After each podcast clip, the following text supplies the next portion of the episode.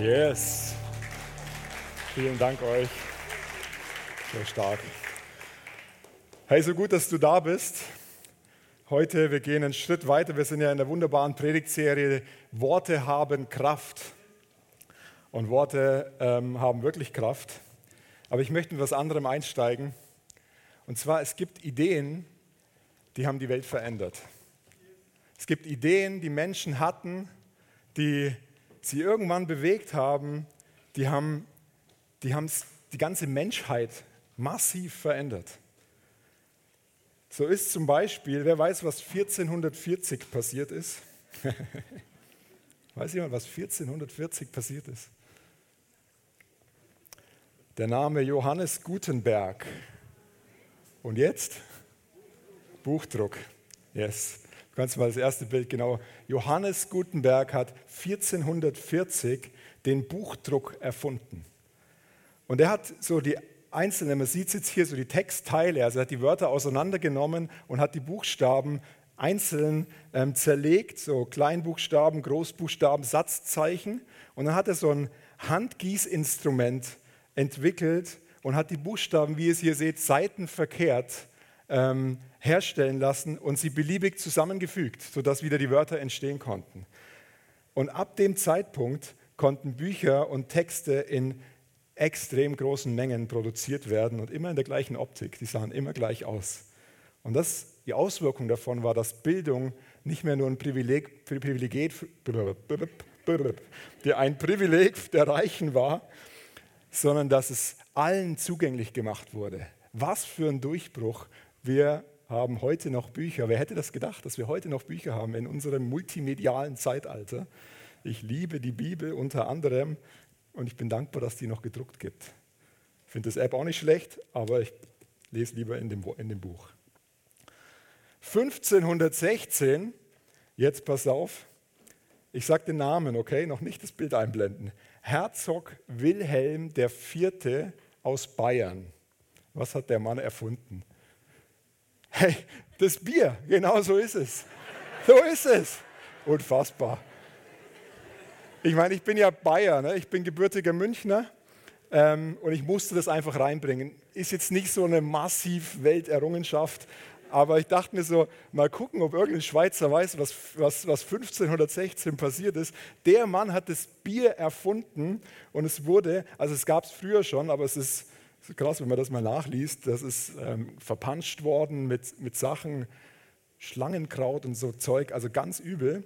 Und er war der Erste, der ausschließlich aus Gerste, dem daraus gewonnenen Malz, aus Hopfen und Wasser äh, festgelegt hat, per Gesetz. Das ist deutsche Reinheitsgebot, gibt es bis heute. Ähm, ist übrigens das erste und bis heute gültige Lebensmittelvorschrift der Welt und wird zum Maßstab für höchste Bierqualität genommen. Also 15 oder 16, vielleicht eher so ein Männerding, aber ähm, eine schöne Sache. Jetzt wieder was Wesentlicheres, okay? 1859. Philip Rice heißt der gute Mann. Der hat das Telefon erfunden. Der hat das Telefon erfunden und dem ist es gelangt. Seine Idee war, ich möchte es möglich machen, dass Menschen über eine größere Distanz miteinander kommunizieren können. Er hatte diese Idee und ihm ist es gelungen, Töne in elektrischen Strom zu wandeln und den an anderen Orten als Schall wiederzugeben. Und interessant ist, der erste Satz, der durch über eine Strecke von 100 Metern, also ist noch nicht so massiv weit, aber ankam, ist, ich konnte es nicht glauben, aber es ist tatsächlich so, das Pferd frisst keinen Gurkensalat. Verrückt, oder? Weil keine Ahnung, warum er gerade das gesagt hat. Aber später der Graham Bell hat es dann weiterentwickelt und das Kommunikationsverhalten der Menschen wurde radikaler als jemals zuvor verändert durch das Telefon. Heutzutage wissen die jungen Leute schon gar nicht mehr, dass man damit telefonieren kann, aber ähm, ja, das Telefon hat das Kommunikationsverhalten radikal verändert. Warum erzähle ich euch solche Ideen? Ähm, es hat einen Grund. Wir gehen weiter in der Predigtserie Worte haben Kraft. Der Markus hat letzte Woche angefangen und hat uns mitgenommen in die Worte, die Gott gesprochen hat im Schöpfungsakt. Er sprach und es wurde. Er hat gesagt, hey, dass sich das Wort erfüllt, dass es nicht leer zurückkommt, sondern dass es ausführt, wozu es gesandt wurde und dass wir uns entscheiden können, welchen Worten wir zuhören. Und wir wollen heute einen Schritt weiter gehen und Ideen, ihr habt es gerade gemerkt, sind kraftvoll. Ideen können eine ganze Menschheit verändern. Ideen sind kraftvoller als der Tod, weil die Menschen, die das erfunden haben, die leben natürlich nicht mehr, aber das, was sie erschaffen haben, lebt weiter, ist weitergegangen, wurde vielleicht auch weiterentwickelt. Und man kann eine Idee eigentlich nicht töten. Weil wenn du sie töten versuchst, und wir werden danach ein bisschen darauf eingehen, die wird sich multiplizieren, die wird weitergehen. Ideen überleben Menschen. Das Einzige, was passieren kann, ist, dass du eine Idee nimmst, die es schon gibt, und sie mit einer besseren Idee austauscht. Dass du auf dem aufbaust und was Besseres noch bringst. Ideen prägen unsere Welt. Ich meine, alles, was, was es gibt in unserer Welt, war zuerst eine Idee. Meine Frisur heute Morgen ist eine Idee gewesen. Ob die jetzt gut rausgekommen ist, beurteilt meistens meine Frau. Ähm, aber deine Schuhe, ähm, dein Haus, was du vielleicht gebaut hast, das war eine Idee. Du hattest eine Idee, du hast einen Plan gehabt, wie du es haben möchtest. Autos waren eine Idee. Wäre auch noch so eine Errungenschaft, aber man könnte da noch, es gibt so die 50 prägendsten ähm, Erfindungen oder Ideen, die die Welt verändert haben. Demokratie ist eine Idee. Terrorismus ist eine Idee. Es gibt nichts, was nicht zuerst eine Idee gewesen ist der Ursprung von allem, was geschaffen wurde, ist eine Idee. Die Idee ist der Ursprung für die Schöpfung. Und es ist ganz interessant, wenn wir Johannes 1, Vers 1 bis 4 mal lesen, kannst du mal einblenden, da heißt es, am Anfang war das Wort und das Wort war bei Gott und das Wort war Gott. Der, der das Wort ist, war am Anfang bei Gott.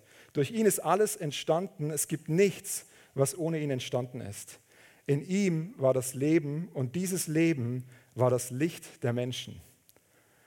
Und dann Vers 14 noch von Johannes 1. Er, der das Wort ist, wurde ein Mensch von Fleisch und Blut und lebte unter uns. Und jetzt ist interessant, das Wort, was hier benutzt wird, ist das griechische Wort Logos. Und Logos bedeutet übersetzt ausgedrückte Idee. Das ist so spannend, oder? Und wenn wir jetzt Johannes 1 mal ein bisschen umformulieren und die Wörter, ich habe nur nicht komplett, aber ich lese euch mal vor, was ich da zusammengeschrieben habe. Am Anfang war die Idee und die Idee war von Gott und Gott ist der Ausdruck seiner eigenen Idee. Die Idee Gottes wurde Fleisch und Blut und lebte unter uns. Wie krass, oder? Da war eine Idee. So, Jesus Christus ist die Idee Gottes gewesen und heute noch für dich die er gebracht hat, weil er gemerkt hat, seine Einschätzung für die Welt war, hey, wir haben ein Ideeproblem. Man könnte auch sagen, wir haben ein Ideologie- oder ideologisches Problem. Wir haben eine Idee und er sandte sein Wort, Logos, seine ausgedrückte Idee hat er gesandt.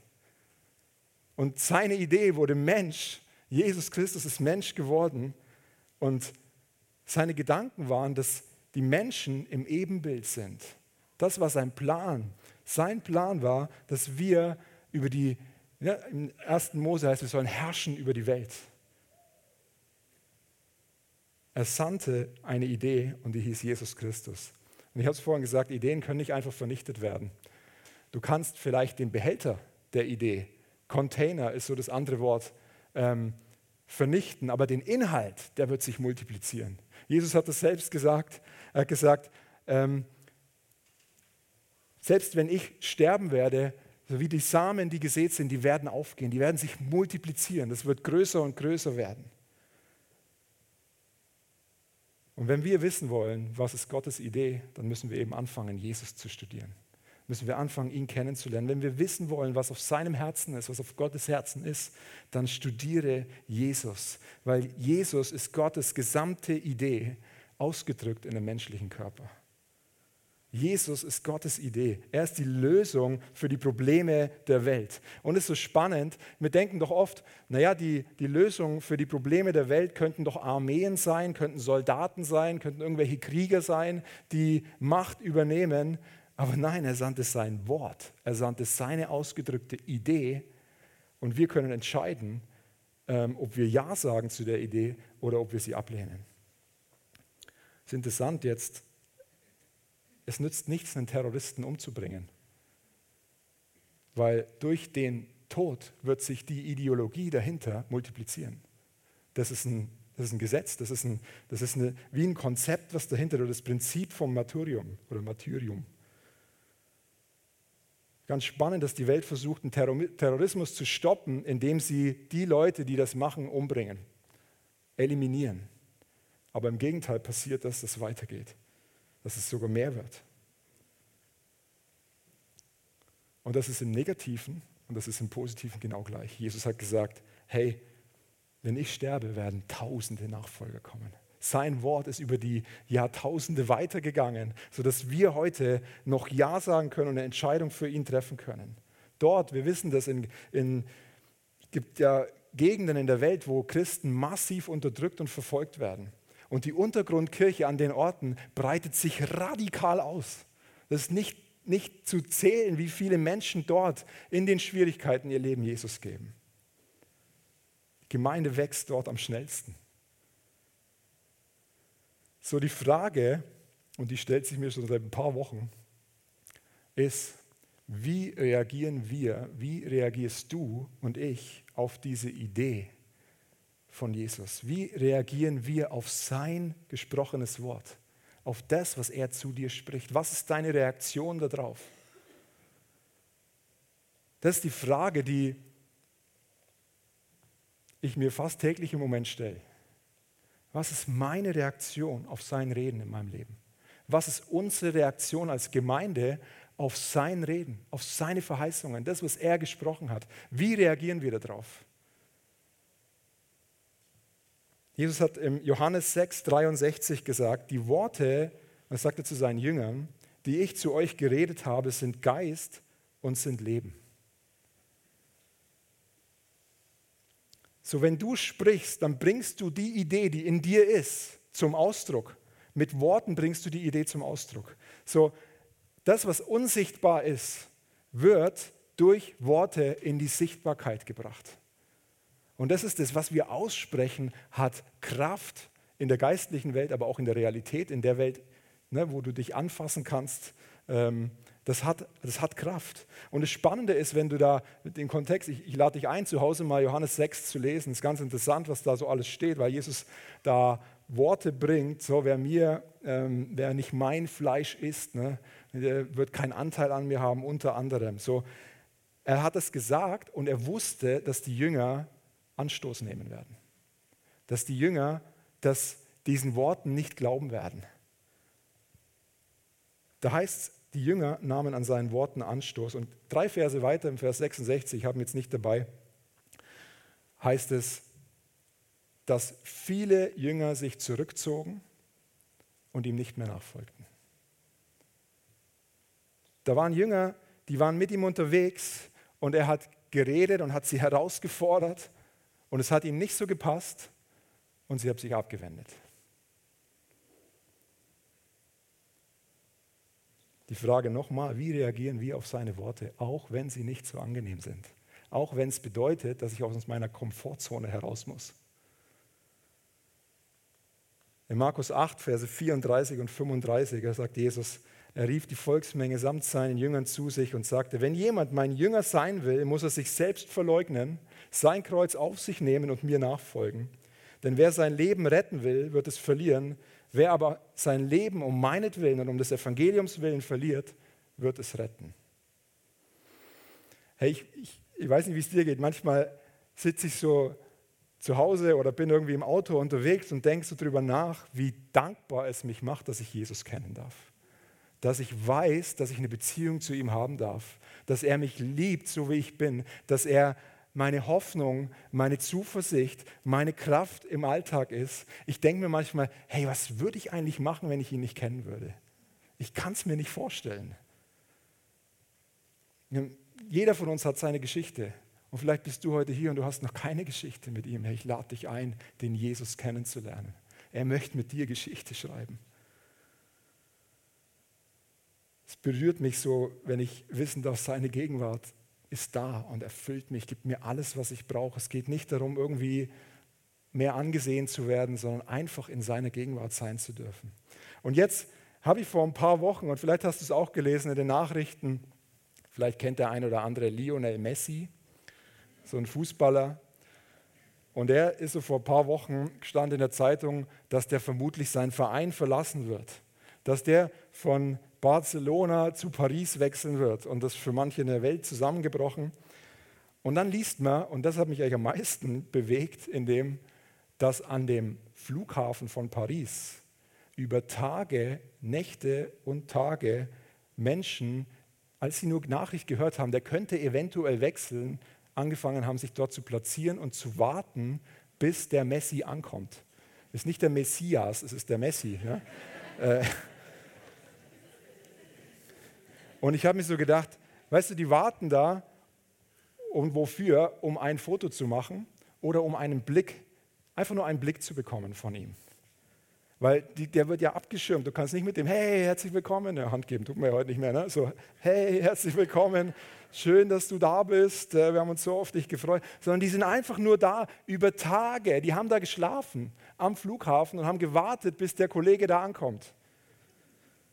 Und ich dachte mir so, hey, puh, fällt mir schwer, das nachzuvollziehen.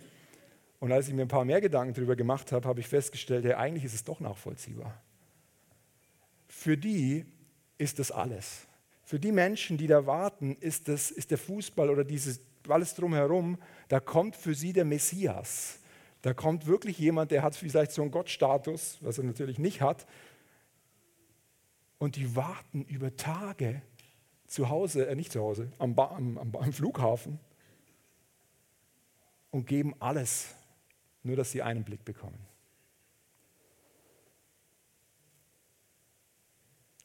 Und es hat mich ein bisschen nachdenklich gemacht, weil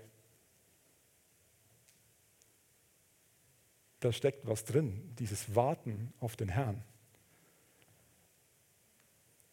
Was geben wir hin, damit wir eine Begegnung mit ihm haben können? Ja, er ist so gnädig und er schenkt uns diese Begegnung auch einfach so. Aber es gibt Momente, wo es bedeutet, und Jesus sagt es hier in den Versen, wenn jemand mein Jünger sein möchte, muss er sich selbst verleugnen und mir nachfolgen. Hey, was bedeutet das? Es bedeutet nicht keine Freude mehr, kein Spaß mehr, kein Vergnügen mehr. nein, nein, äh, ein Drittel vom Königreich ist Freude. Ne? Also wenn wir ihm, yes, wenn wir ihm nachfolgen dürfen, dann ist das wahre Freude. Dann wird dich das so sehr erfüllen und dir so viel Freude geben, aber sich selbst verleugnen bedeutet, es geht nicht mehr um mich und um meine Wünsche. Es geht nicht mehr um dich und um deine Wünsche, sondern es geht um ihn und um sein Reich und um seine Wünsche und um seine, ihm, seinen Zielen und seinen Wünschen nachzujagen. Alles hinzulegen, koste es, was es wolle. Im Vers 35 sagt er, wer sein Leben retten will, wird es verlieren. Wer aber sein Leben um meinetwillen und um des Evangeliums willen verliert, der wird es retten. Was für eine Aussage. Hey, es geht nicht mehr darum, dass ich genug habe, dass es mir gut geht, dass, dass, dass ich mit allem okay bin. Und die Jünger haben Anstoß genommen an dem, was Jesus gesagt hat. Und die Frage ist, wie oft nehmen wir Anstoß an dem, was er sagt? Wie oft fordert es uns heraus, dass wir sagen, hey, nee, nee, hey, hey, das, was da abläuft, nee, das, das, das kann es nicht sein. Wie oft wenden wir uns ab, wenn es nicht so läuft, wie wir es gern hätten? Wie oft habe ich, wie oft hast du schon aufgegeben, weil es zu anstrengend geworden ist? Den Jüngern ging es genauso, die haben Anstoß genommen. Und das heißt, sie sind nicht mehr nachgefolgt. Sie waren, haben ihn verlassen. Aber seine Idee, seine Absicht ist es, dass alle Menschen ihn kennenlernen, dass alle Menschen eine Begegnung mit ihm haben können. Es geht um sein Reich und er will dich und mich gebrauchen, um sein Reich auszubreiten. Und das ist die geniale Botschaft. Er möchte dich und mich gebrauchen, um, die, um der Welt eine Begegnung zu schenken mit Jesus, weil er in dir lebt, weil er Wohnung genommen hat in dir. Es geht um sein Reich und nicht um mein Reich oder dein Reich. Er wünscht sich nichts mehr, als dass wir uns ihm komplett hingeben. Dass wir sagen, Jesus, hey, hier bin ich. mach mit meinem Leben, was du möchtest. Aber Vorsicht, er macht dann wirklich, was er möchte. Ich kann es bezeugen. Eine der krassesten Geschichten in der Bibel ist die Story vom Abraham. Ich habe jetzt in der Vorbereitung mich wieder mal reingelesen und ich dachte mir so, meine Güte, der Kerl ist, ist einfach nur, mir fällt gar kein Wort, krass wollte ich gerade sagen, ja, ich weiß nicht, ob krass das richtige Wort ist, aber einfach nur ein Mensch, der vertrauen konnte auf eine Art und Weise, wo ich denke, was für ein Mann. Wir wissen, dass Abraham Gott sehr gut kannte und auch sein Herz kannte. Aber es gibt so in seinem Leben, ich habe drei Punkte rausgefunden, wo, wo er herausgefordert wurde, wo er sogar von Gott herausgefordert wurde. Da heißt es ganz am Anfang, das ist im 1. Mose 12, da fordert, der Abraham, fordert Gott Abraham auf, hey, verlass dein Volk, verlass dein Land und geh in ein Land, das ich dir zeigen werde. Also es gibt kein Land, das so heißt, das ich dir zeigen werde, sondern der hat ihm einfach nicht gesagt, wo er hingehen soll. Schickt ihn los, sagt, geh, verlass dein Volk, verlass dein Land und geh. Na, jetzt hat der kein Auto gehabt. Ähm, dass er sich einfach mal, ist ja auch schön, sich mal ins Auto reinzusetzen und einfach mal darauf loszufahren. Hast du das schon mal gemacht? Habe ich auch schon mal gemacht. Es macht wenig Sinn, aber einfach mal losfahren. Als ich noch ein bisschen jünger war allerdings. Jetzt habe ich keine Zeit mehr dafür.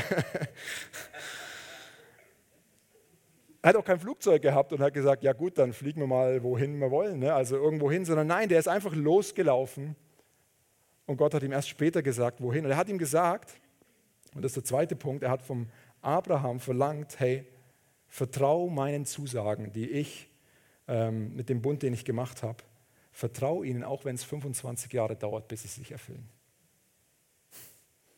Jetzt wird es schon heavy. Er sagt, äh, da heißt es, ich will dich zu einer großen Nation machen, ich will dich segnen und ich will deinen Namen groß machen und du sollst ein Segen sein und alle Geschlechter sollen in dir gesegnet sein auf der ganzen Erde. Das ist die Verheißung, die Gott Abraham gegeben hat. Aber das hat, das hat Jahre, Jahrzehnte gedauert. Und er hat ihm gesagt, hey, vertrau mir. Und er hat teilweise über Jahre nichts mehr von Gott gehört. Kannst du dir das vorstellen? Du bist unterwegs auf eine Verheißung, hörst über Jahre nichts mehr und gehst einfach, fast unvorstellbar, oder? Und dann, als wäre das noch nicht genug, hat Gott dem Abraham befohlen, den Isaak, den Sohn der Verheißung, auf dem Altar zu opfern. Na jetzt, jetzt wird es heavy, oder? Falls du es noch nicht wusstest, wenn wir Jesus von ganzem Herzen nachfolgen, es werden auch Herausforderungen kommen. Es werden Momente, es gibt keinen Glaubenshelden in der Bibel, der nicht irgendeine Herausforderung, eine massive Herausforderung erlebt hat. Das gehört dazu. Ähm, das, ja, da kann ich nichts anderes dazu sagen. Es gehört dazu. Es gibt keinen. Es gibt Momente, wo dein Glauben geprüft wird, wo es, wo es ans Eingemachte geht, wo, wo es darum geht, wie reagieren wir auf so ein Wort. Was machst du? Der Abraham heißt es, das kannst du im 1. Mose 22 nachlesen, da heißt es, er ging, er packte alles zusammen, hat ein paar Knechte mitgenommen und ist zu dem Ort gegangen, den Gott ihm vorher gezeigt hat. Und als er dann da ankam, kurz vor dem Berg, hat er zu seinen Knechten gesagt, hey, wartet ihr hier? Und das ist schon spannend, weil wir kommen gleich zurück. Wir kommen gleich zurück der wusste, dass er mit seinem Sohn wieder zurückkommen wird. Der kannte seinen Gott. Und die Frage ist, ob wir ihn auch kennen. Dass du weißt, dass er gut ist. Dass er niemals was von dir verlangt, was dich völlig überfordert, was du nicht tragen kannst. Er hat gesagt, hey, wir kommen bald wieder. Selbst in dieser Situation hat er Gott vertraut. Er hat ihn da drauf gelegt, hat ihn gefesselt vorher, hat sein Messer genommen, hat ausgeholt und dann ist ihm der Engel des Herrn erschienen. Er hat gesagt, Abraham, lass es. Wie reagieren wir auf Gottes Reden? Was ist deine Reaktion? Jesus sagt, wer mir nachfolgen will, muss sein Leben ablegen. Es geht nicht mehr um mich, es geht nicht mehr um dich. Ich weiß, es ist vielleicht eine heavy Botschaft heute Morgen, aber ich empfinde es so stark schon seit der ganzen letzten Woche und diese, dieses Thema Nachfolge und Hingabe und auf sein Wort reagieren ist ein Thema, was mich jetzt seit mehreren Wochen extrem ähm, bewegt. Und ich möchte es so gern damit reinnehmen, weil ich glaube, dass Menschen unter uns sind, wo Gott wie ruft und sagt, hey, ich, ich habe so viel mit dir vor, aber ich brauche dich komplett. Ich brauche nicht nur einen Teil von dir, ich will dich ganz.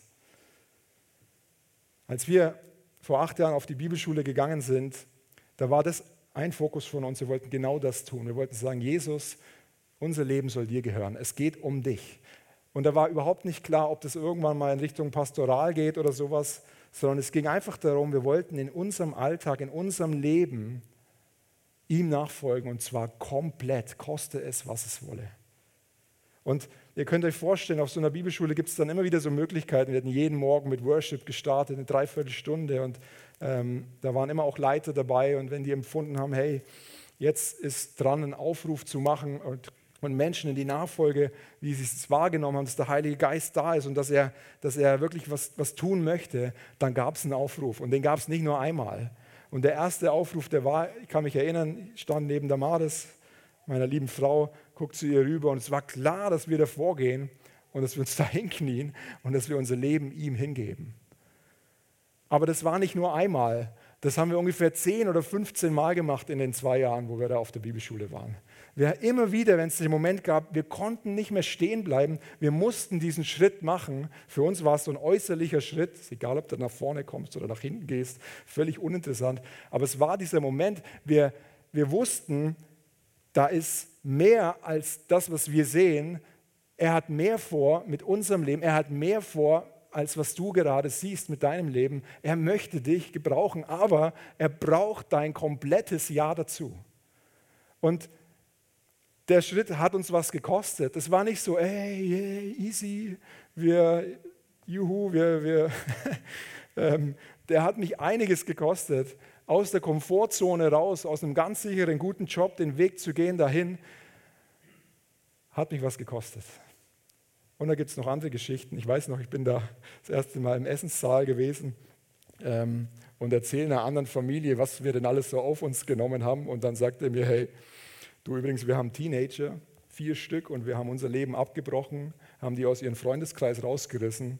Ähm, ich habe meinen Job nach 25 Jahren gekündigt und bin jetzt hier mit Mitte 40 und wir setzen alles auf eine Karte. Und ich so, okay, alles gut. Ich hatte kleine Kinder, ne? also die waren gerade noch nicht mal im Kindergarten gewesen. Ähm, und ich wusste, okay, es gibt Entscheidungen, die sind noch viel größer.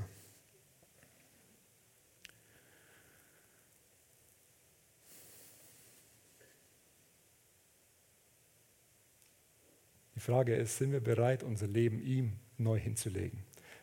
Sprichwörtlich auf den Altar zu legen und zu sagen, Jesus, es gehört dir. Es gehört komplett dir. Und es bedeutet nicht, Jesus hat da nicht zu den Pastoren gesprochen. Ne? Er hat zu allen Menschen gesprochen. Das bedeutet einfach in dem, wo du bist, ihm sagen, hey, es ist dein, es ist dein Leben. Mach, was du möchtest damit.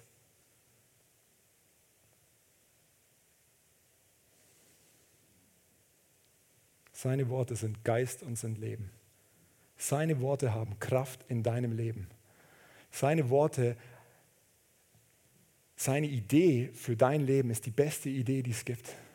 Er möchte dich gebrauchen, aber es kostet einen Preis, den nachzujagen. Es kostet dich einen Preis. Es wird dich einen Preis kosten. Es ist nicht so ne, wie, wie bei irgendwelchen äh, Fernsehverkaufsdings, äh, wo man sagt, hey, nimm das und dann wird alles toll sein. Es wird dich einen Preis kosten, wenn du sagst, Jesus, es geht jetzt um dich und nicht mehr um mich. Ich möchte mit meinem ganzen Leben dich verherrlichen. In meinem Job, in meiner Familie, in meinen Freundschaften. Überall, wo ich hingehe, möchte ich, dass du groß gemacht wirst.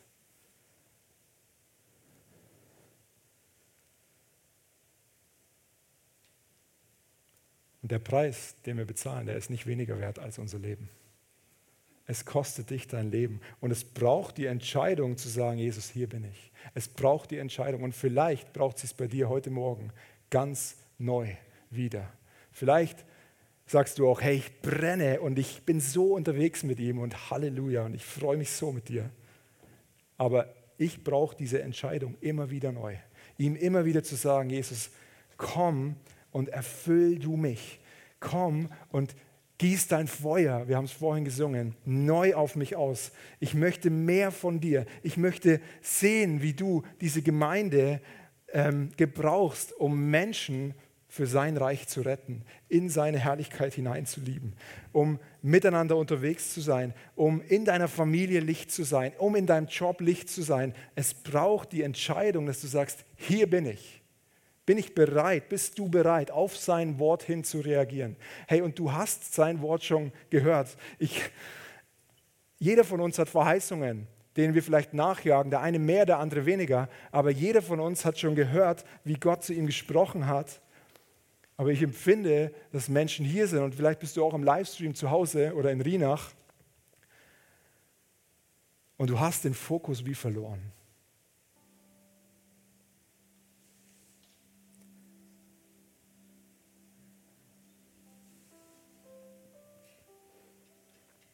Und du bist mehr deinen Wünschen nachgejagt als seinen Wünschen. Und es hat sich vielleicht einfach so dahin gelebt. Und ja, ich kenne das, ich weiß, wie das ist. So, du bist unterwegs und ja, und irgendwie verlierst du den Fokus, dass es eigentlich gar nicht um mich geht, dass es eigentlich gar nicht um dich geht, sondern dass es um ihn geht, dass es um sein Reich geht. Er sagt, trachtet zuerst nach meinem Reich und dann wird euch alles andere hinzugefügt werden. Sorgt euch nicht darum, was ihr essen sollt, was ihr anziehen sollt, sondern jagt mir nach. Ich empfinde für heute Morgen, dass ein Momentum da ist. Ich meine, der Abraham, der war unfassbar gehorsam. Was der gemacht hat, das konnte er nur aus der Beziehung heraus machen. Das machst du nicht, wenn du jemand dir das sagt, den du gar nicht kennst. Da sagst du ja, go behind me, geh hinter mich oder so. Ne? Aber wenn Gott zu dir spricht, wenn du seine Stimme hörst, dann kannst du entscheiden, ob du reagierst oder ob du es einfach lässt. Du kannst, kannst du lau unterwegs sein oder du kannst sagen, all in. Und ich möchte dich heute Morgen herausfordern und einladen, wenn dich das anspricht, wenn du jetzt in dir drin dieses, diese Szenen nach mehr von ihm wünschst, wenn du das spürst innerlich. Ich meine, als ich einen Schritt, da ging es dann tatsächlich um den vollzeitlichen Dienst, das werde ich nie vergessen, da stehe ich in einer Männerkonferenz dort in der Bibelschule und der Ingolf Else hat gepredigt und während der Predigt hat er gestoppt und hat gesagt, er spürt, dass da Menschen sind und es sind nur drei oder vier, die eine Berufung auf ihrem Leben haben, in den vollzeitlichen Dienst zu gehen. Und ich stand an dem Platz und mir hat fast den Magen umgedreht. Mir ist so schlecht geworden. Und ich dachte erst, okay, also ich bin sicher nicht. und im zweiten Moment habe ich gespürt, nein, es bin genau ich. Und ich habe nur einen Schritt aus der Reihe rausgemacht und ich hatte den tiefsten Frieden, den man haben kann. Und meine Frau war gar nicht dabei. Normalerweise wäre es gut, sowas mit der Frau noch abzuklären. Ähm, aber die hat danach gesagt, ja, ich wusste schon, dass sowas kommt. die sind eben schon noch ganz gut. Gell? So, es kann sein, dass es dir gerade genau gleich geht, dass du innerlich spürst, da kribbelt was und es ist aber irgendwie, boah, das fühlt sich, ich weiß gar nicht, ob es sich gut anfühlt. Aber ich möchte heute die Möglichkeit geben, ein Heiliger Geist, du bist hier in dem Raum. Du bist zu Hause, du bist in Rienach, du bist da, wo jeder Einzelne gerade zuhört und vielleicht auch erst in der Woche zuhört oder in zwei. Ich lade dich ein, dass du jetzt einfach dein Feuer fallen lässt hier auf uns. Ich möchte dich einladen. Ich weiß, wir haben das schon lange nicht mehr gemacht, aber es ist mir heute gerade egal. Wenn dich das betrifft, dann komm nach vorne. Aber ich möchte wirklich sagen, es geht darum, das ist ein Ja, ein Ja zu seinen Wegen. Euer Ja sei ein Ja und euer Nein bleibt erstmal ein Nein. Wenn du noch nicht dich an dem Ort fühlst, gar kein Problem. Aber wenn dich das heute betrifft, dann du kannst auch einfach aus der Reihe rausgehen oder nach hinten gehen. Wir versuchen irgendwie die Abstände einzuhalten. Aber wenn dich das bewegt, dann mach einen Schritt heute Morgen.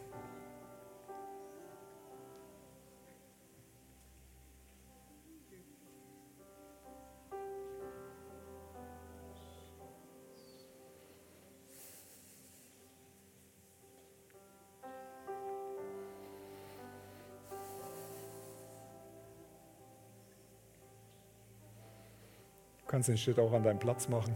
Völlig egal. Danke, Heiliger Geist. Danke, dass du sprichst. Danke für dein Feuer, das Feuer der Leidenschaft. Danke, dass du gerade jetzt sprichst und Berufungen aussprichst, dass du gerade jetzt zeigst, wo du jeden Einzelnen gebrauchen möchtest.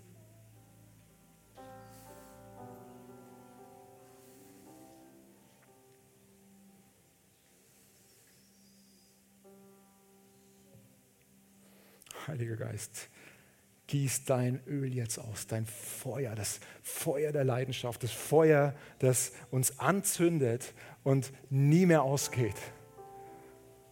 Ich setze es frei über dir gerade jetzt.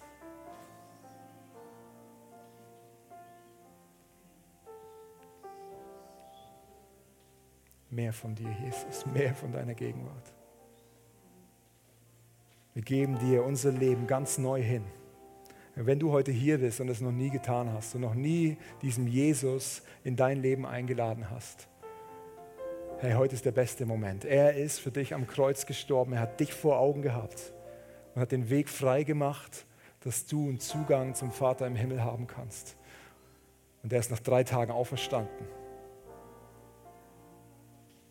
Hat den Tod besiegt, sodass wir ewiges Leben haben können. Und du bist gerade ein Gebet entfernt von dem. Du kannst sagen, Jesus, ich, es tut mir leid für die Wege, die ich gegangen bin. Ich möchte ab jetzt deine Wege gehen. Ich möchte dir nachjagen. Komm du in mein Leben und erfüll du mich ganz neu oder zum ersten Mal. Ich möchte dir nachjagen mit allem, was ich bin. Und er steht mit offenen Armen da und sagt, komm, komm. Ich habe dich je und je geliebt. Da ist keine Anklage, da ist 100% Annahme.